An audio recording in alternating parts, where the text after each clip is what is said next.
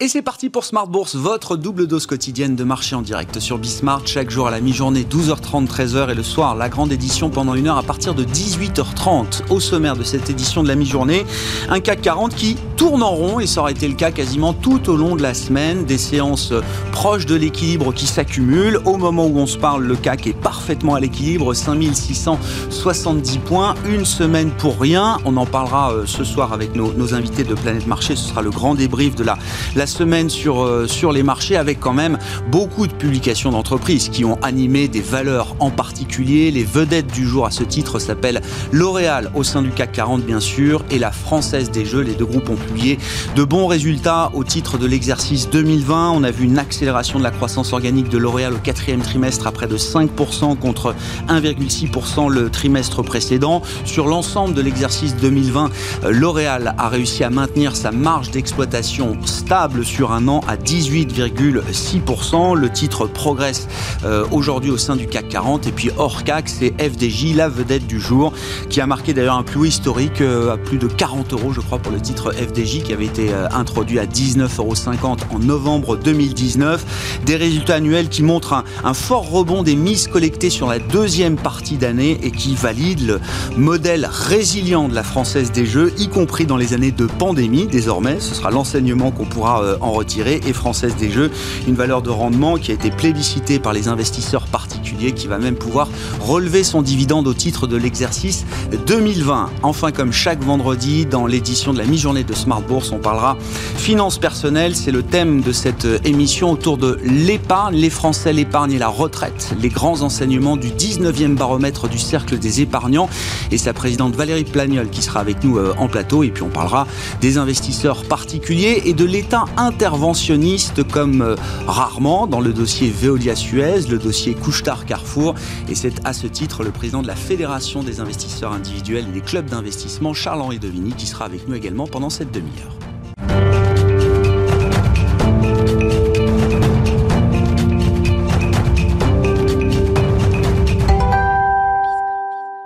Des marchés qui tournent en rond, les infos clés du jour à mi-séance en Europe, c'est avec Nicolas Pagnès depuis la salle de marché de Bourse Directe.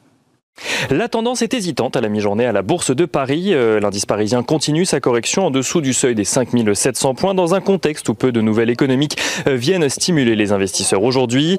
Les investisseurs qui suivent tout de même l'évolution des relations euh, diplomatiques entre les États-Unis et la Chine alors que Joe Biden et Xi Jinping se sont entretenus pour la première fois au téléphone hier. Un entretien qui ne semble pas annoncer dans l'immédiat une accalmie des tensions entre les deux pays alors que Joe Biden aurait qualifié la Chine comme le plus important rival des États-Unis fait part à plusieurs sénateurs américains de sa volonté de surmonter cette concurrence. Si le contenu de l'appel n'est pas connu dans le détail, on sait que Joe Biden a fait part à Xi Jinping de ses inquiétudes sur les pratiques commerciales de la Chine qu'il juge déloyales et qu'il a également abordé le sujet des droits de l'homme. Un échange où les euh, deux hommes sont apparus en désaccord sur la plupart euh, des questions soulevées, amenant le dirigeant chinois à confier au président américain euh, qu'une confrontation serait un désastre pour les deux pays il n'en reste pas moins qu'au sortir de cet appel téléphonique, Joe Biden a appelé plusieurs sénateurs américains à investir massivement dans les infrastructures américaines afin de se mettre au niveau des Chinois, allant même jusqu'à dire si on ne s'active pas, ils vont manger notre repas. Au-delà des inquiétudes des investisseurs sur la nouvelle tournure que pourraient prendre les relations sino-américaines, alors que celles-ci s'étaient déjà largement dégradées depuis quelques mois, les investisseurs euh, attendent d'éventuelles avancées en matière de plan de relance, euh, alors que ce plan de relance nourrit dans le même temps l'espoir d'une reprise économique aux États-Unis, mais aussi les craintes d'une poussée inflationniste face à une potentielle hausse des dépenses de consommation. En Europe, à présent, les investisseurs suivent de près la situation en Italie où Mario Draghi devrait faire part de son accord officiel de prendre la tête du gouvernement italien, un gouvernement que l'ancien président de la BCE devrait annoncer d'ici la fin du week-end avant de demander la confiance du Parlement au début de semaine prochaine. En attendant, les investisseurs ont pu prendre connaissance à Paris des publications de L'Oréal ainsi que de la Française des Jeux, deux publications rassurantes pour les investisseurs. L'Oréal, tout d'abord, euh, montre à travers ses résultats que le groupe a réussi à traverser la crise sanitaire presque sans encombre, limitant son recul de chiffre d'affaires à 4% pour un montant de 28 milliards d'euros. Le géant des cosmétiques réussit même à conserver une marge d'exploitation similaire à l'année dernière, aux alentours de 18,6%, tout en ayant maintenu euh, ses lancements de produits et en se félicitant de ne pas avoir eu recours au chômage partiel. Le résultat net du groupe recule, lui, de 5%. Une résistance à la crise portée par la progression de 62% de ses ventes en ligne, qui représentent désormais un quart des ventes du groupe, mais aussi par les ventes réalisées en pharmacie. Euh, les ventes en pharmacie qui représentent, euh, qui sont d'ailleurs la seule division en croissance sur l'année dernière. Si la division grand public a-t-elle été beaucoup plus affectée, euh, Jean-Paul Agon se veut rassurant, anticipant une euphorie après la crise sanitaire comparable selon lui aux années folles, où les gens auront envie de sortir et donc de se parfumer ou encore de se maquiller. La Française des Jeux affiche de son côté un résultat net de 214 millions d'euros contre 202 euh, millions en 2019, malgré un chiffre d'affaires en recul de 6% sur l'année. L'entreprise qui a été affectée comme beaucoup d'autres, durant les six premiers mois de l'année en lien avec la crise sanitaire a vu ses ventes se redresser légèrement au second semestre, porté notamment par la réouverture des compétitions sportives et donc la reprise des paris sportifs associés. Nicolas Pagnès en fil rouge avec nous tout au long de la journée sur Bismarck depuis la salle de marché de Bourse Directe.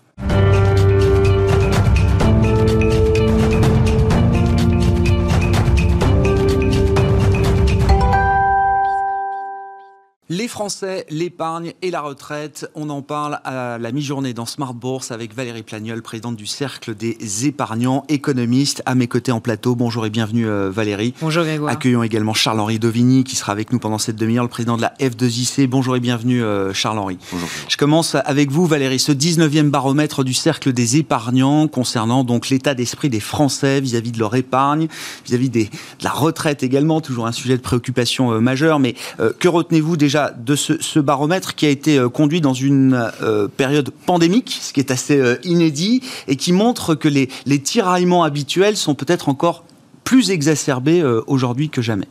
Alors c'est exactement ça, puisque l'année dernière, à peu près à la même époque, nous avions conduit le précédent baromètre. Donc on a vraiment une photo avant-après mhm. le Covid, et on voit des épargnants qui quand même ont envie de profiter de la vie, elle s'est avérée plus fragile et l'avenir plus incertain qu'il ne l'imaginait il y a euh, un peu plus de 12 mois. Et euh, ça se reflète dans le fait qu'on a à peu près 40% euh, de, de, nos épargnants qui veulent aujourd'hui profiter et dépenser un peu plus. Alors, il me faut nuancer ce mm. propos parce qu'on a aussi de l'autre côté 37% des gens qui restent attachés à l'épargne. Ce qui est intéressant, c'est que les catégories de, de personnes sont un peu différentes. C'est vrai que les plus jeunes, moins de 35 ans, sont plus enclins à profiter et ceux qui ont un patrimoine plus important, a priori un peu plus âgé, sont plus enclins à être un peu plus prudents. Mm. Est-ce que vous arrivez, à travers les, les, euh, les, remontées effectivement de cette, euh, cette enquête, euh, à comprendre quels vont être les, les, mécanismes une fois que les économies vont vous rouvrir? Il y aura un peu de volonté de dépense est-ce qu'il y aura toujours une volonté d'épargne aussi forte, plus forte qu'avant encore, peut-être même, euh, Valérie? C'est clair, les tendances de fond sont toujours là. Euh, sont-elles accentuées Un peu? Alors, j'allais dire, je vais me baser aussi sur ce que nous avons vu déjà au cours de l'année qui vient de se passer.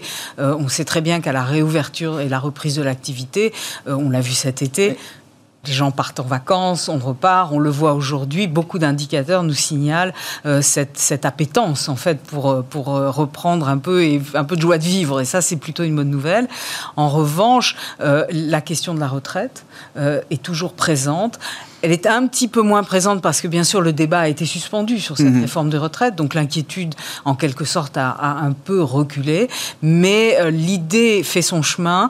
Euh, constituer euh, une épargne retraite à côté de l'épargne par répartition devient véritablement un sujet prégnant et constant dans notre baromètre. Ça se voit clairement. 8 Français sur 10, c'est ça, euh, s'inquiètent de l'avenir du système de retraite en France. Et, d'ailleurs, le, reflet très intéressant, c'est de voir la montée en puissance du euh, PER, ce nouveau produit lancé il y a un peu plus d'un an, euh, je crois, qui, alors qui est déjà visiblement très, très bien accepté par la classe des épargnants français. C'est un produit qui, a, qui est très connu, reconnu aujourd'hui est déjà très utilisé. Alors, il est euh, reconnu et identifié, identifié. comme étant euh, le meilleur produit pour constituer une épargne retraite. Et ça, je trouve ça très intéressant parce qu'effectivement, vous l'avez dit, il a vraiment une vie euh, très récente et très mhm. courte, hein, plus d'un an et demi. Alors, nous l'avions déjà remarqué lors du précédent baromètre. Donc, la, j'allais dire la publicité et l'information qui a été faite autour de ce fonds a réellement réussi. Et effectivement, on le voit, les souscripteurs sont présents. Et sont intéressés lorsqu'on leur en parle. Et aujourd'hui, à peu près un Français sur six en a entendu parler et commence véritablement à connaître et s'approprier ce produit d'épargne euh, qui, rencontre son public sur une épargne longue, un produit à, horizon, une forme de simplicité et bien sûr, vous le savez, une souplesse euh, qui est plébiscitée largement euh, pour ce qui est de la sortie. Le choix en, épargne, euh, en sortie en capital ou en, rente, euh, a fait son chemin et, bien sûr a été reconnu par euh, les potentiels épargnants. Et vous dites quoi, vous, Valérie Plagnol, par rapport au PER Oui, c'est un bon produit adapté aux attentes aujourd'hui des, épargnants, parce que c'est un produit qui est classé devant l'assurance vie, c'est ça, quand on pense épargne retraite Quand on pense épargne retraite. Encore une fois, le produit doit être adapté au projet de vie. Donc euh, c'est un produit qui rencontre son public pour ce type d'épargne. Nous avons par ailleurs dans notre paramètre, nous voyons bien que les gens à partir après 40 ans mmh. commencent à penser à cette constitution euh, d'une épargne retraite complémentaire, ce qu'on appelle dans d'autres pays, notamment voisins, euh, le troisième pilier. Eh bien, ce produit-là correspond à cette attente et c'est un fonds à horizon. Il est relativement aisé à identifier. cette dimension-là est véritablement perçue comme étant une bonne chose. Est-ce qu'il y a chez les Français, on en a parlé déjà régulièrement avec les équipes de la F2IC, F2IC euh, le, retour ou en tout cas l'arrivée de nouveaux investisseurs particuliers sur les marchés actions en bourse Absolument. Est-ce que ça se reflète dans ce baromètre? Est-ce qu'il y a un petit goût du risque qui transparaît chez l'épargnant français aujourd'hui ou est-ce qu'on est toujours aussi averse au risque? Alors c'est vraiment un phénomène générationnel, c'est-à-dire que nous le voyons et d'ailleurs de manière un petit peu contre-intuitive, je dois vous le dire, parce que euh, chez les plus jeunes, euh, nous pensions trouver une préoccupation euh, aux investissements durables, hein, le SG, ah assez marqué. Et en fait, le choix pour le rendement est majoritaire. Donc la prise de risque, la notion de rendement reste quelque chose qui est très importante. Et effectivement, c'est une question un peu générationnelle. Attendez, ça m'intéresse beaucoup, parce que moi, je pensais justement que l'ESG, l'idée de l'investissement responsable, socialement responsable, du développement durable. Tous les gérants qui viennent ici avec des fonds labellisés ISR nous disent non, non, mais c'est une vague massive. Euh, les instits, évidemment, étaient euh, les premiers euh, sur ces, sur ces marchés-là et sur ces thèmes-là, mais aujourd'hui, ce sont les clients particuliers qui nous demandent ça. Euh, c'est pas tout à fait vrai, et surtout, je crois comprendre, il y a toujours une opposition entre investissement responsable et rendement. Absolument. C'est dans ces termes que la question a été posée. Moi, je tenais absolument justement à, à, voir un petit peu comment réagissait le, le panel de sondés. Et étonnamment, encore une fois, du côté des jeunes générations, cette perception ou cette préférence pour le rendement est clairement euh, marquée par rapport à, euh, ce qu'on appelle maintenant les générations X ou baby boomers, qui, je pense aussi, ont un degré d'information mm. plus important et euh, peut-être sont aussi moins enclins à prendre du risque et sont complètement conscients de l'ESG. Donc je ne dis pas que ça ne va pas augmenter, mais en tout cas, au moment où nous avons pris cette photographie, ça n'est pas tout à fait le cas, où ça l'est moins que ce que l'on aurait pu imaginer. Hmm. Est-ce que le débat, alors peut-être très franco-français sur l'idée d'une annulation des dettes publiques détenues par la Banque Centrale Européenne. On ne va pas faire le débat en tant que tel, euh, Valérie, mais est-ce que là aussi, c'est un sujet de préoccupation qui transparaît dans les comportements des épargnants français que vous pouvez euh, observer, constater Alors je crois qu'on peut le déduire en partie de ce sondage, euh, dans la mesure où, encore une fois, la préférence pour une épargne de précaution qui est très importante et dont on sait qu'elle est très attentiste puisque statistiquement, nous l'avons vu, elle reste quand même encore beaucoup sur euh, les comptes courants, même j'allais dire même pas sur des, sur des livrets d'épargne. Et euh, de ce point de vue, cet attentisme participe de ce que nous, économistes, appelons les équivalences mmh. ricardiennes, c'est-à-dire une inquiétude face à l'augmentation de la dette publique et un risque, bien sûr, d'augmentation de, la fiscalité. Donc euh, la baisse des taux d'un côté, l'augmentation de la fiscalité de l'autre, à court, moyen terme, sont des préoccupations. Et il est clair qu'un débat qui prendrait de l'ampleur sur la notion d'annulation de la dette, voire de fiscalité sur cette épargne est de nature à véritablement faire peur aux épargnants. Ça n'est pas, euh, je le dis assez régulièrement, ça n'est pas une cagnotte à la disposition euh, de qui que ce soit. Euh, les épargnants doivent avoir confiance pour effectivement investir, investir à long terme sur de ce point de vue des produits plus risqués. Oui, c'est ça. Un épargnant qui a peur, c'est un épargnant qui épargne toujours plus et sur des produits très liquide, avec peu de rendement, pour avoir une épargne disponible bah, C'est l'argent sous le matelas. Bien sûr. C'est l'argent sous le matelas. Un, dernier mot, est-ce que, est que vous avez le sentiment quand même qu'après cette crise, le, niveau d'épargne sera structurellement beaucoup plus élevé qu'avant? Est-ce qu'il y a une chance quand même qu'une partie soit dépensée? C'est du déclaratif et évidemment, personne ne sait ce qui se passera réellement quand les économies euh, rouvriront, notamment sur la partie service. Est-ce que vous avez un bon espoir quand même qu'il y ait de l'argent qui soit euh, investi ou dépensé de manière, euh, euh, de manière plus importante. Euh, vous, vous le savez, la France, même avant le Covid, était championne d'Europe en termes de taux d'épargne, juste avant ou à côté ou au-dessus de l'Allemagne. Mm, mm. On est parmi les plus gros épargnants. Le vieillissement de la population est une tendance lourde qui explique cela et les générations qui sont en capacité d'épargner arrivent au moment où elles vont le faire de manière massive. Donc il ne faut pas espérer non plus de revenir en dessous des niveaux d'avant, disons de la fin 2019. En revanche, on peut imaginer qu'avec une reprise de l'activité et surtout une baisse du chômage, euh, nous puissions retrouver effectivement des taux d'épargne à peu près équivalents. Charles Henriot, on va en venir à nos sujets, mais si vous avez une réaction, si vous êtes inspiré par le baromètre du, cercle des épargnants. Euh, deux, remarques. Euh, d'abord sur les jeunes et l'investissement audacieux. Moi, je préfère parler d'investissement audacieux que d'investissement à risque. C'est plus porteur. et sur l'ESG, je pense qu'à un moment ou à un autre, quand l'ESG montrera qu'il y a des rendements, tout le monde ira sur l'ESG, bien évidemment. Euh, et, je pense que les jeunes, eux aussi, sont assez pour cet investissement audacieux et dans les entreprises, euh, ils veulent du sens et ils sont prêts à y aller même en direct. On le voit, direct, on le voit d'ailleurs euh, sur les statistiques des nouveaux actionnaires quand on parle avec des courtiers en ligne ou l'étude de l'AMF ou les, même l'étude là qu'on vient de faire avec Pianway, nous F2IC, on voit bien que tous ces jeunes ont besoin d'avoir du sens dans leur investissement. Donc, euh, bien évidemment, ils cherchent du rendement et un peu d'argent, c'est normal. Euh, mais en même temps, ils vont pas aller euh, sur des valeurs dans lesquelles ils ne croient pas ou, qu'ils pensent que c'est, je dirais, pas porteur en termes d'environnement ou de SG les Français, l'épargne et la retraite. Merci beaucoup Valérie d'être venue euh, nous exposer quelques-uns des grands enseignements de ce 19e baromètre euh, mené par le Cercle des épargnants dont vous êtes la présidente.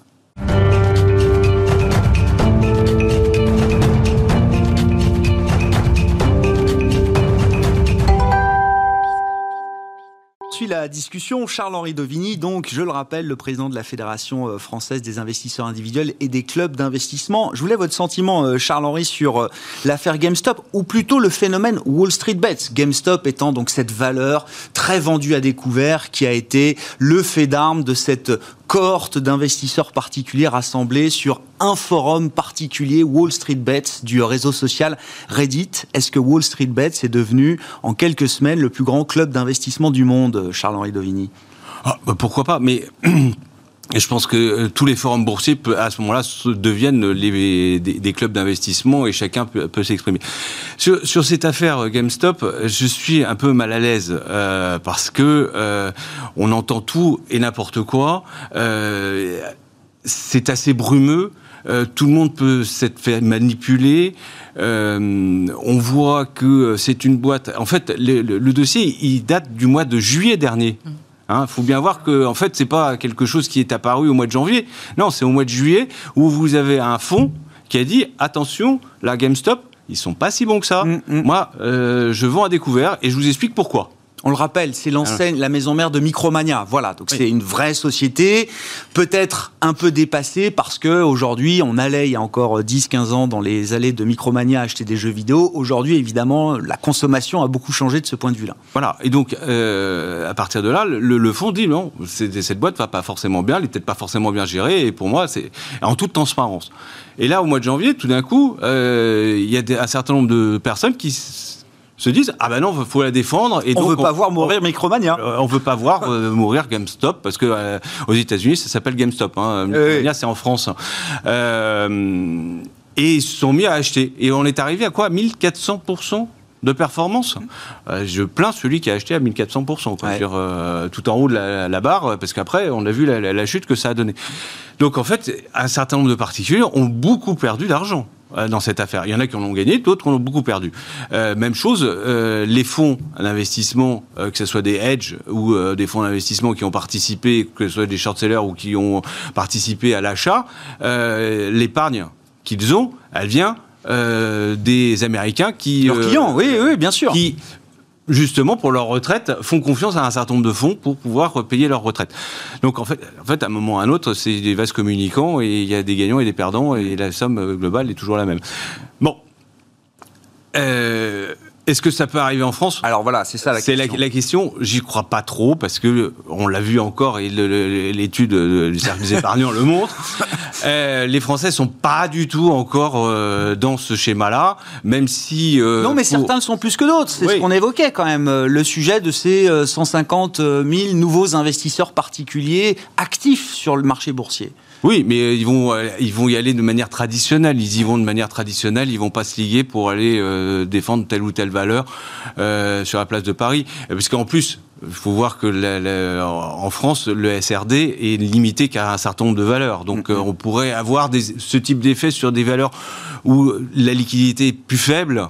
mais bon, j'y crois pas trop. Quand on regarde les différents forums, que ce soit sur Bourse Direct Boursier ou, ou Boursorama, il n'y a pas, il y a pas ce type de phénomène, non, y a de pas, de coalition. Non, non, euh, même sur des à plusieurs millions, hein, euh, version américaine, j'entends. Mais, même sur des dossiers un peu chauds, euh, que sur des valeurs un peu chaudes, que ça soit solution 3D, etc. Chose, quand vous les regardez, il se passe pas grand chose. Hmm. Hein.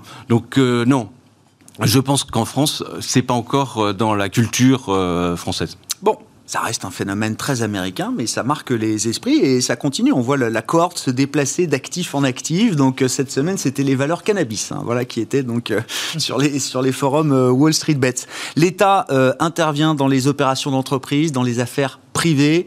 Veolia Suez, Couchetard Carrefour, Charles-Henri Dovini, ça vous énerve? Ça vous agace, sauf que ça va continuer et ça le sera peut-être de plus en plus dans les prochaines années à partir du moment où l'État avec l'action euh, budgétaire qu'il a pu mener, euh, estime qu'il a euh, préservé les entreprises et l'emploi en France. Alors, bon, je vous fais le narratif qui nous attend peut-être pour les prochaines années. Alors, qu'il ait préservé l'emploi, c'est indéniable. À travers les entreprises, c'est indéniable. Maintenant, l'État peut intervenir dans le débat. Moi, je ne suis pas contre que euh, l'État donne sa position sur l'affaire Veolia-Suez ou euh, donne sa position sur euh, Carrefour. Pourquoi pas? Ou même là, le dossier du jour, c'est Danone. Danone, on verra. on verra. Ces fonds actifs qui interviennent pour changer la gouvernance, c'est autre chose. À la première fois que l'État interviendrait sur le dossier, sur une affaire concernant Danone. C'est pour ça qu'on verra. Mais que l'État intervienne dans son discours et donne sa position, je n'ai aucun problème. Mais qu'il bloque le débat, là, j'ai un vrai souci. Parce que l'État n'est pas propriétaire de Carrefour, n'est pas propriétaire de Suez, n'est pas propriétaire de Veolia, n'est pas propriétaire de Danone. Et donc, à un moment ou à un autre, c'est aux actionnaires de décider que l'État participe au débat et que euh, les actionnaires participent au débat, que les salariés participent au débat, que les fournisseurs participent au débat, que les clients participent au débat de l'avenir d'une entreprise. Très bien et que ça, tout soit sur la place publique. Et à ce moment-là, les actionnaires qui ne sont pas plus bêtes que les autres et qui regardent ce qui se passe autour d'eux et qu'à un moment ou à un autre, l'entreprise, elle vit dans la société. Et donc, si euh, les clients s'en vont, ah, les actionnaires vont se dire, bah non, on va peut-être continuer, on va arrêter d'investir ou je ne sais pas. L'actionnaire, il va choisir la solution qui lui semble la plus souhaitable pour lui en termes de rendement. Et qui dit que l'actionnaire de Suez a décidé de vendre à Veolia parce que là actuellement le management de Suez dit euh, avec moi objectif 2030 le, on pourra avoir un objectif de cours beaucoup plus élevé. Peut-être que certains actionnaires de, Suez particuliers euh, pourront dire bah, j'ai envie de peuvent choisir effectivement le chemin de, Suez. bah oui, ça. bah oui. Je au lieu de réaliser mon investissement tout de suite, je vais pas vendre à 18. totalement neutre dans cette affaire. Vous ah, moi, je reste totalement neutre. Bah, oui, parce que nous, on veut participer, quoi, participer au débat. Nous, on participe au débat en, exprimant le point de vue de l'ensemble des actionnaires. Et donc, nous n'avons pas à prendre position sur euh, Mais comme vous dites, comment l'État peut participer au, au, débat en restant neutre? À partir du moment où il participe au débat, euh, l'État va euh, forcément influencer le cours, ah bah, euh, le cours des choses. Non, mais quand on participe au débat, on émet des idées. Donc que l'État dise, je trouve que c'est pas forcément une bonne solution que Suez soit vendu à Veolia.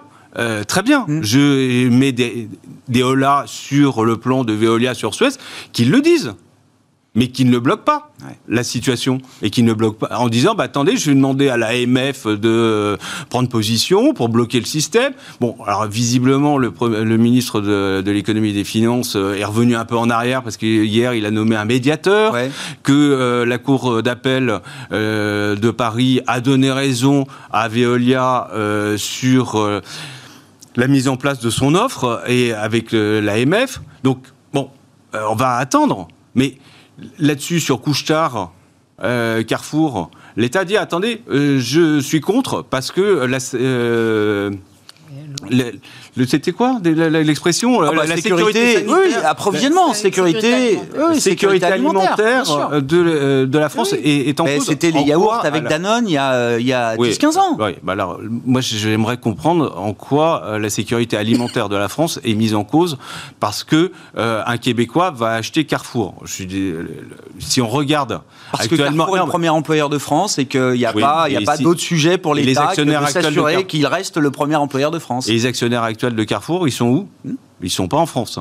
Très peu, en tous les cas. Hmm hein euh, ensuite, euh, Carrefour est le seul sur son marché? Ah non, mais, bah c'est pas. donc, non, non, mais, je, suis bien convaincu par ce que vous dites. Non, mais donc à ce moment-là, j'explique pourquoi, à un moment ou à un autre, je suis pour le débat. Et mais alors débattons avec euh, le, ministre de l'économie sur la sécurité alimentaire en France et explique. Arnaud Montebourg avait fixé des règles.